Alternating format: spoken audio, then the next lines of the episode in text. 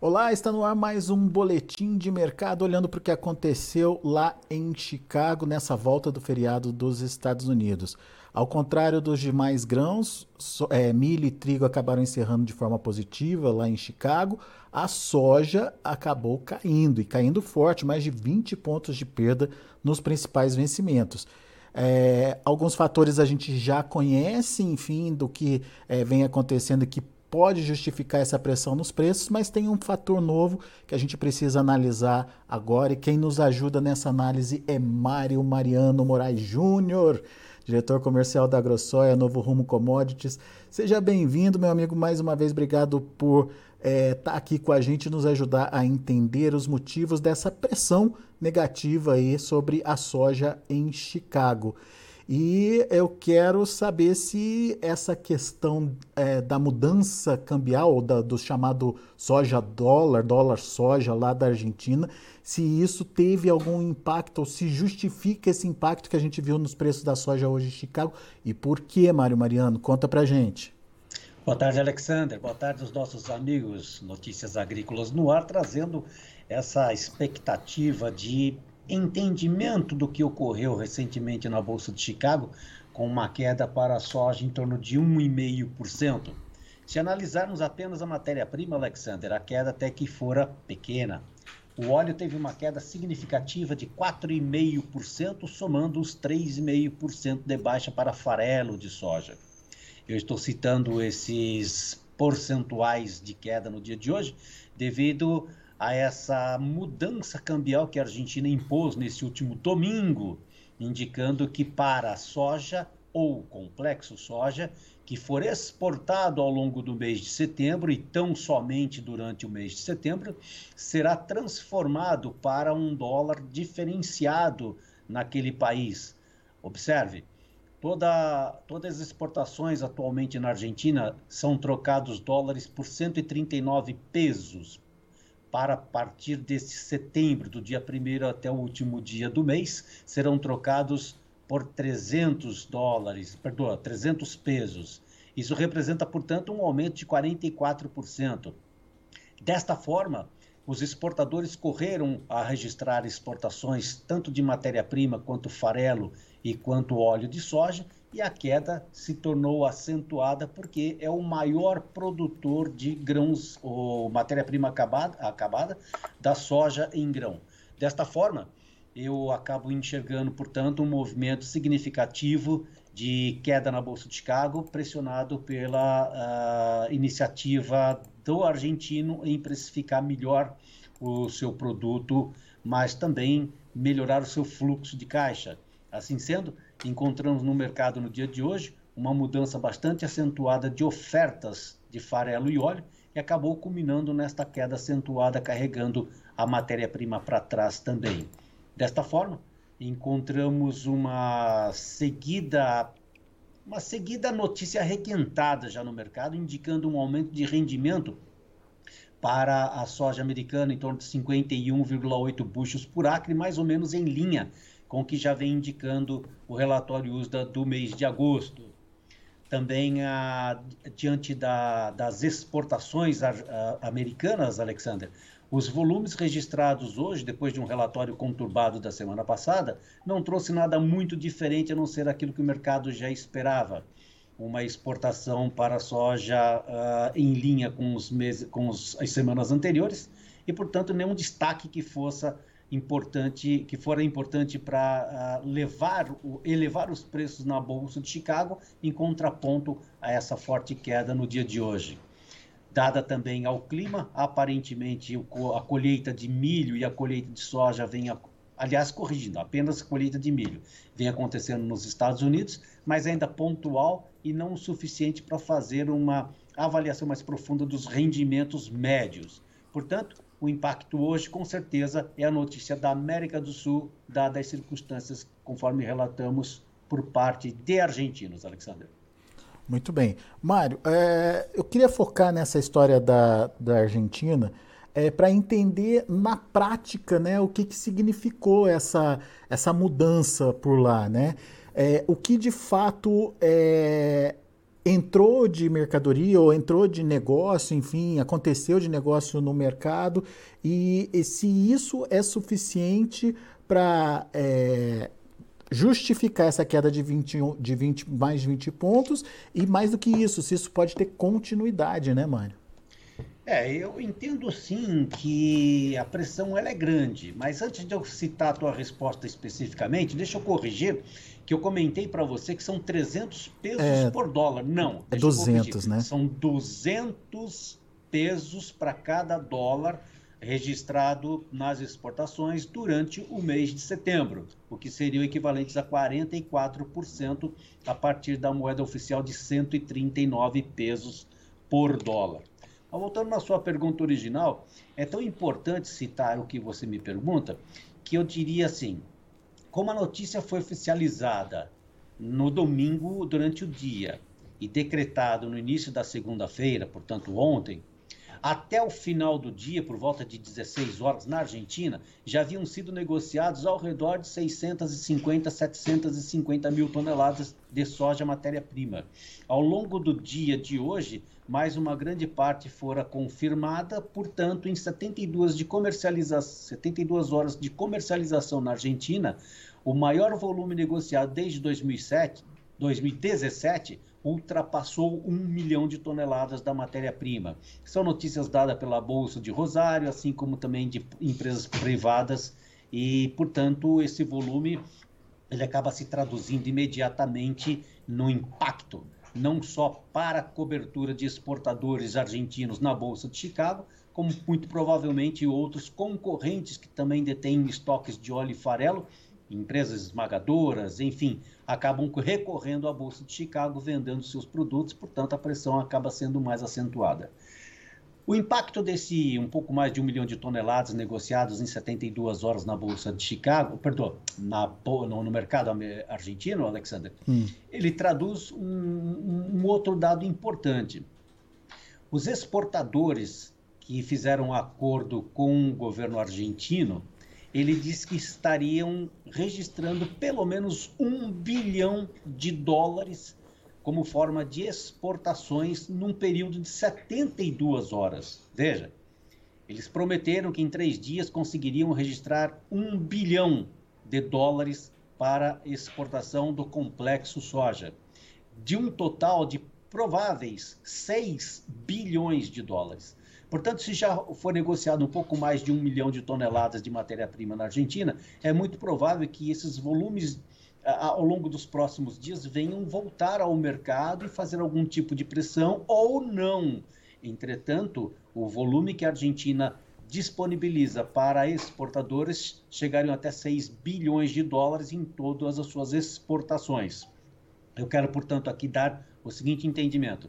Talvez nós tenhamos que ficar mais atentos nos próximos dias para saber o tamanho que o mercado de farelo e de óleo argentino será colocado no mercado internacional, onde possamos enxergar através da Bolsa de Chicago ou através dos line-ups dos portos daquele país ou fora, para entender se essa pressão será prolongada, duradoura ou apenas de passagem, Alexander? É, isso, isso é importante que você está falando, porque do lado do, do produtor argentino a gente percebeu que houve estímulo, que ele é, gostou de participar e, óbvio, 43% a mais no bolso, 44% a mais no bolso, é justificável essa, é, essa é, disposição dele de negociar. Mas a gente precisa entender se tem gente querendo comprar, né, Mário?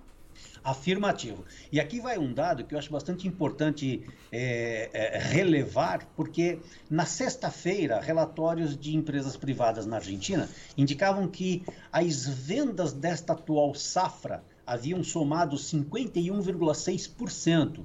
Em outras palavras, metade da safra argentina havia sido vendida antecipadamente, ou pelo menos até sexta-feira. Portanto, o volume de vendas, se produziram 40 milhões ou 44 milhões de toneladas naquele país, ainda tem mais 20 a 22 milhões de toneladas a serem negociadas, além dos estoques de passagem de anos anteriores, que também tiveram problemas de ordem econômica e os produtores vêm tomando precauções de vendas lentas, pequenas, exatamente para ter o seu porto seguro, que é a sua produção.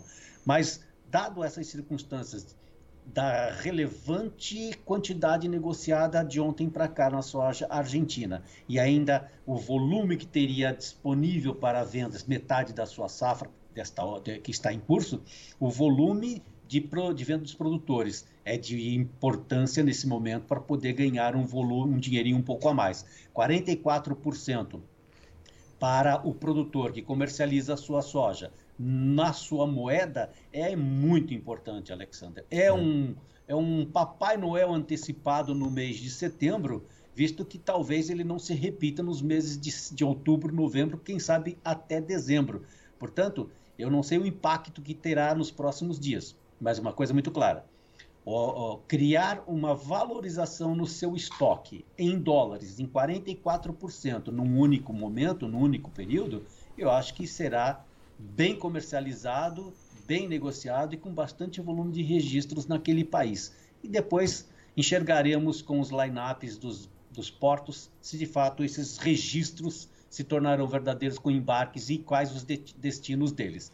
Só para poder exemplificar, hum. eu vou dar um ponto aqui também interessante. O, um dos motivos da baixa na Bolsa de Chicago.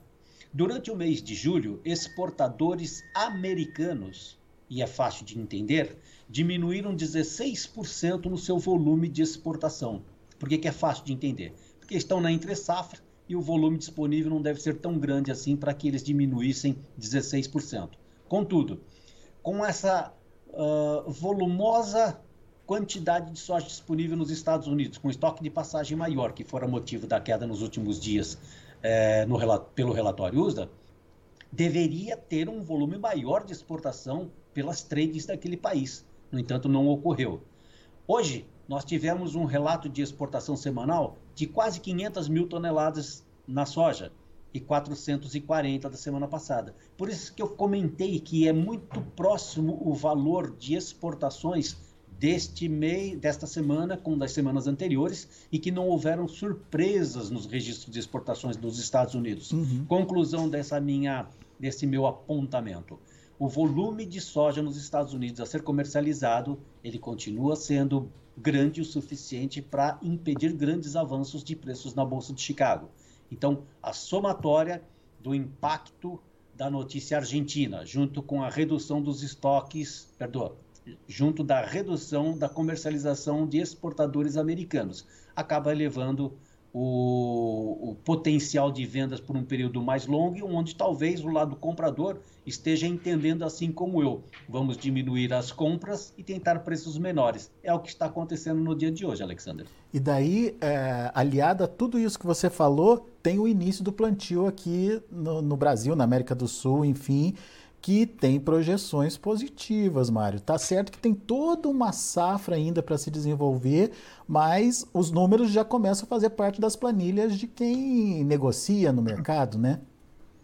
Nós já estamos iniciando o olhar para o plantio e não só para o plantio, mas a perspectiva da colheita deste plantio que principalmente a América do Sul deverá ter nos próximos meses. Então veja, relatos vindo lá do exterior indicando que a produção da América do Sul para soja deverá somar 216 mil tonela milhões de toneladas. Este volume, Alexander, ele, esses 216 milhões de toneladas, comparado ao último ano, equivale a 25,6% a mais sobre os 172 milhões de toneladas que colhemos na América do Sul nesta atual safra. Dadas essas informações, eu, obviamente, são números preliminares, porque não tem todo o plantio. Nós enxergamos que a Argentina tem potencial de aumento de produção, assim como Paraguai, Bolívia, sobretudo Brasil, com até 150 milhões de toneladas, que uma empresa privada divulgou hoje, inclusive, a previsão de produção da soja brasileira. Agora, ainda tem muita coisa para acontecer, uhum. né? Eu já venho comentando há três, talvez quatro, nesses últimos quatro encontros nossos, de que teremos, ah, pelo terceiro ano seguido, um movimento climático lanina que poderá sim trazer uma preocupação sobre a produção do Brasil e América do Sul, né? Então, números preliminares indicando 150 milhões de toneladas de produção da soja brasileira ou 216 milhões de toneladas para a América do Sul, ele cria um impacto negativo agora na Bolsa de Chicago, diminui talvez o ímpeto comprador num curtíssimo prazo, mas temos que entender como será feito o desenvolvimento do plantio e também da colheita deste produto.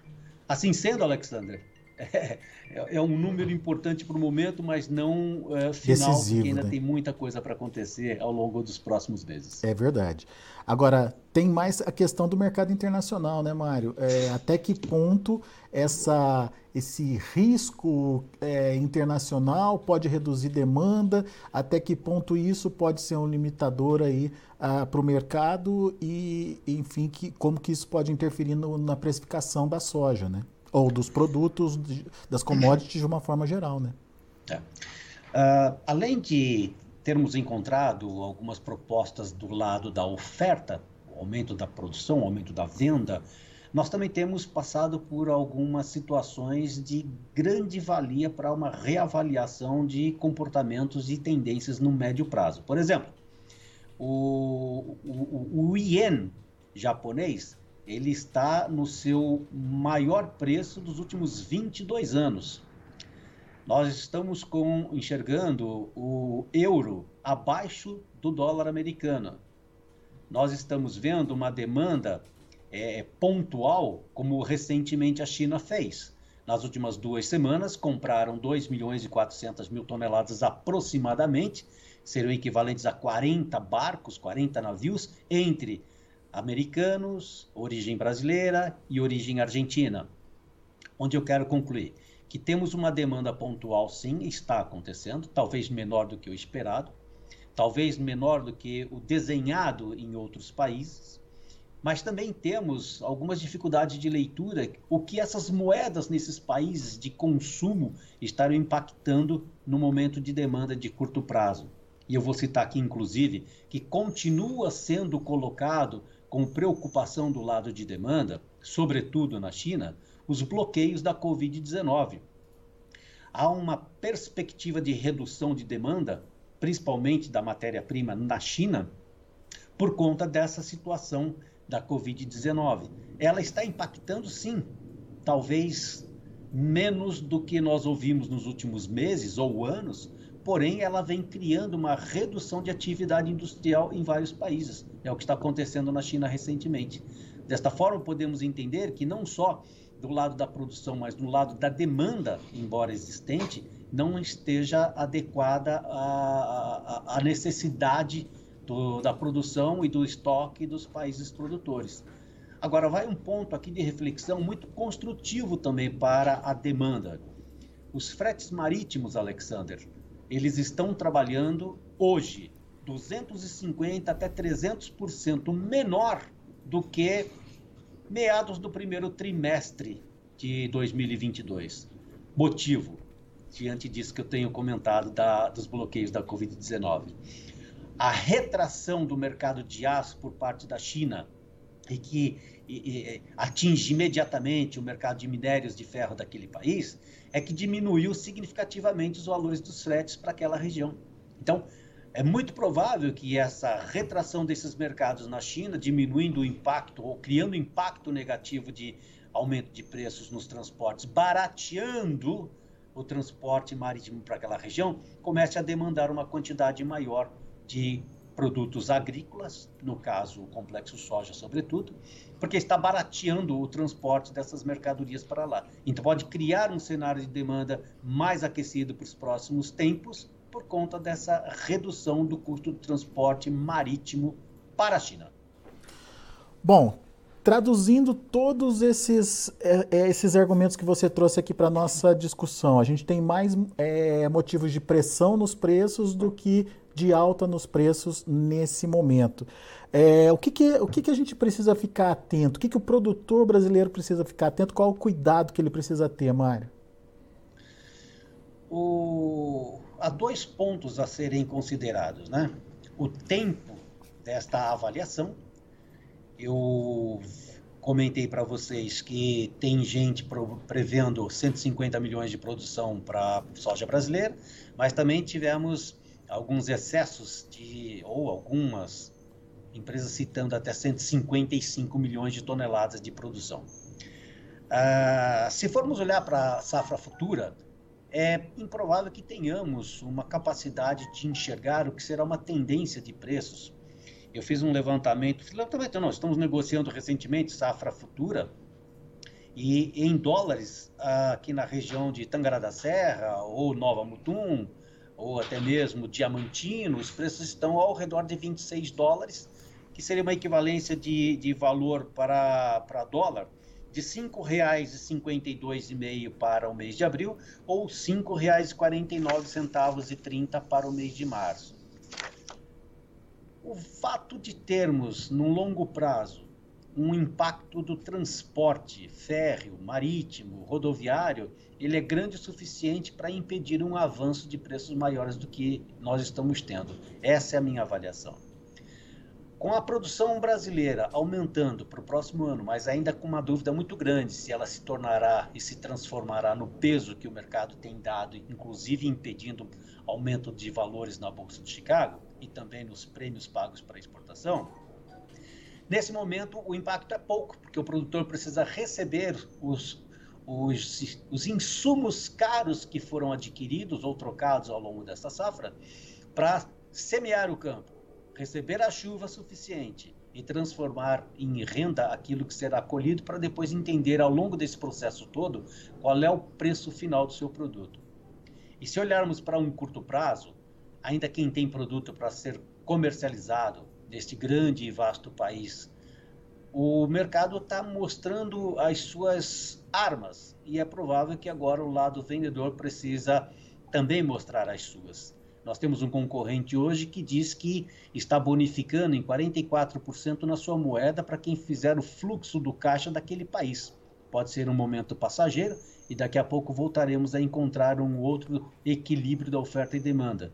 Para esse momento, nós temos que contar com a indústria local mais competente com a sua é, com a sua distribuição de produto acabado, como farelo e como óleo, e não me parece ser uma coisa muito difícil, porque as notícias que estão no mercado recentemente dão um aumento de abate de suínos, ordem de 21% a 22% sobre o mês passado. Uhum. Também não é muito diferente o valor em torno de 17% a 20% para aves. Então, aparentemente, a indústria de rações está trabalhando bastante forte. As exportações de proteínas continuam aquecidas. Portanto, para a indústria, eu acho que ainda a demanda vai continuar aquecida. O que resta dizer agora é se o mercado de eh, energia, no caso o petróleo, vai baratear o suficiente para que o transporte rodoviário chegue ao destino né, mais barato o suficiente para que haja um equilíbrio da oferta e demanda de grãos, matéria-prima, da industrialização e do consumidor final. Portanto, o mercado de dólar vem trazendo números um pouco maiores esta semana, dado alguns conflitos da ordem política interna e também do mercado internacional, caindo para valores de cinco reais, subindo para valores em torno de R$ 5,25, que foi a máxima do dia até por volta do início da tarde, e trazendo, portanto, algum, algum, de alguma forma uma bonificação ao produtor que no momento tem estoques.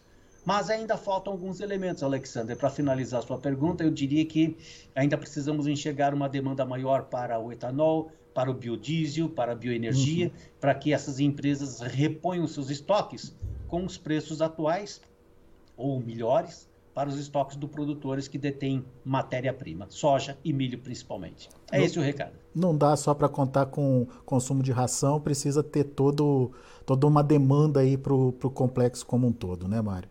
Isso que a gente precisa observar, principalmente em termos de demanda interna agora, nesse final de ano, nesse resto de ano aqui. Afirmativo. Seria muito importante que tivéssemos outros mercados que pudessem participar nesse momento para demandar esse estoque de passagem.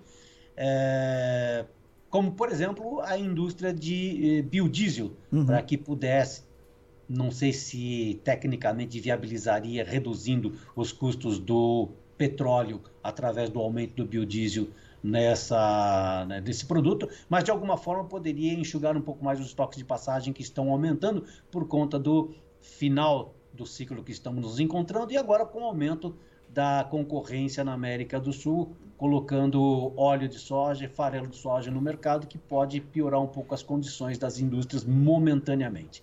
Por hora, é esse o meu entendimento, Alexander. Boa, Mário Mariano.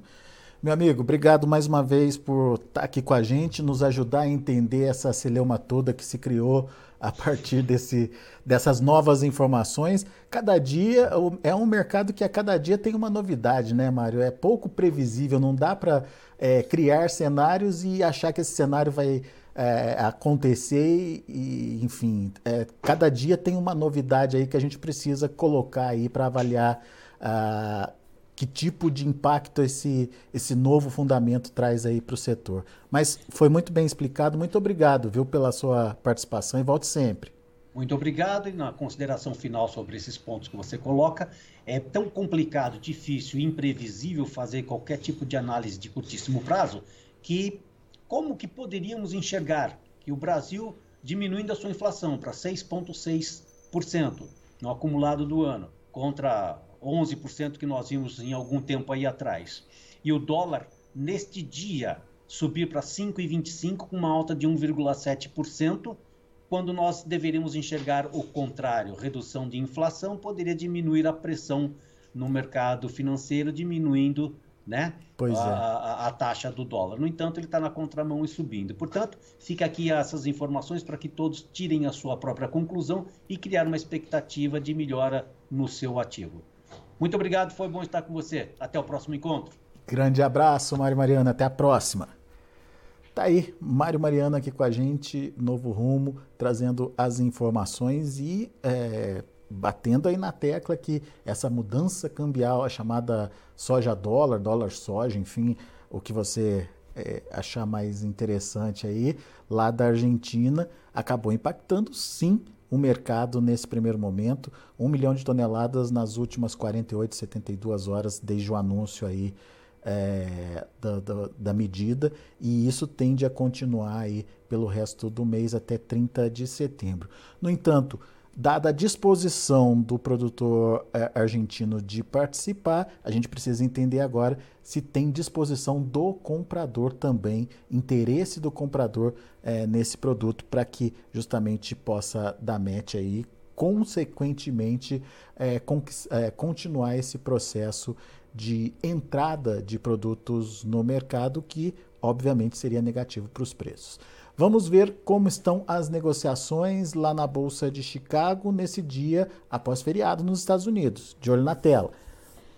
Novembro fechou para a soja a 13 dólares e 98 centes por bushel, 21 pontos mais 75 de queda. Janeiro, 14 dólares e 3 centes por bushel, 21,5 de queda. Uh, o março de 2023, 14 dólares e 6 centes por bushel, perdendo 21 pontos mais 25. O maio, 14 dólares e 8 por bushel, 21 pontos de baixa. Esses são os números da soja. Vamos ver o milho. O milho subiu. Setembro, 6 dólares e 80, subindo quase 12 pontos. Dezembro, 6 dólares e 76 por bushel, 10 pontos mais 25 de alta. Março, 6 dólares e 81, 10,5 de alta. E o maio, 6,82, 10 pontos mais 25 de elevação. E vamos ver também o trigo. Para dezembro, 8 dólares e 17 centes por bushel, 6 de alta. Para março, 8 dólares e 32 centes por bushel, 4,75 de elevação. Para maio, 8 dólares e 41 centes por bushel, 3,75 de alta. E o julho subindo 2,5 a 8 dólares e 41 centes por bushel. Uh, portanto, mesma cotação aí do mês de maio. A gente vai ficando por aqui. Agradeço muito a sua atenção, a sua audiência. Notícias Agrícolas, 25 anos ao lado do produtor rural. Participe das nossas mídias sociais no Facebook Notícias Agrícolas, no Instagram, arroba Notícias Agrícolas e em nosso Twitter, arroba Notiagre. E para assistir todos os nossos vídeos, se inscreva no YouTube e na Twitch Notícias Agrícolas Oficial.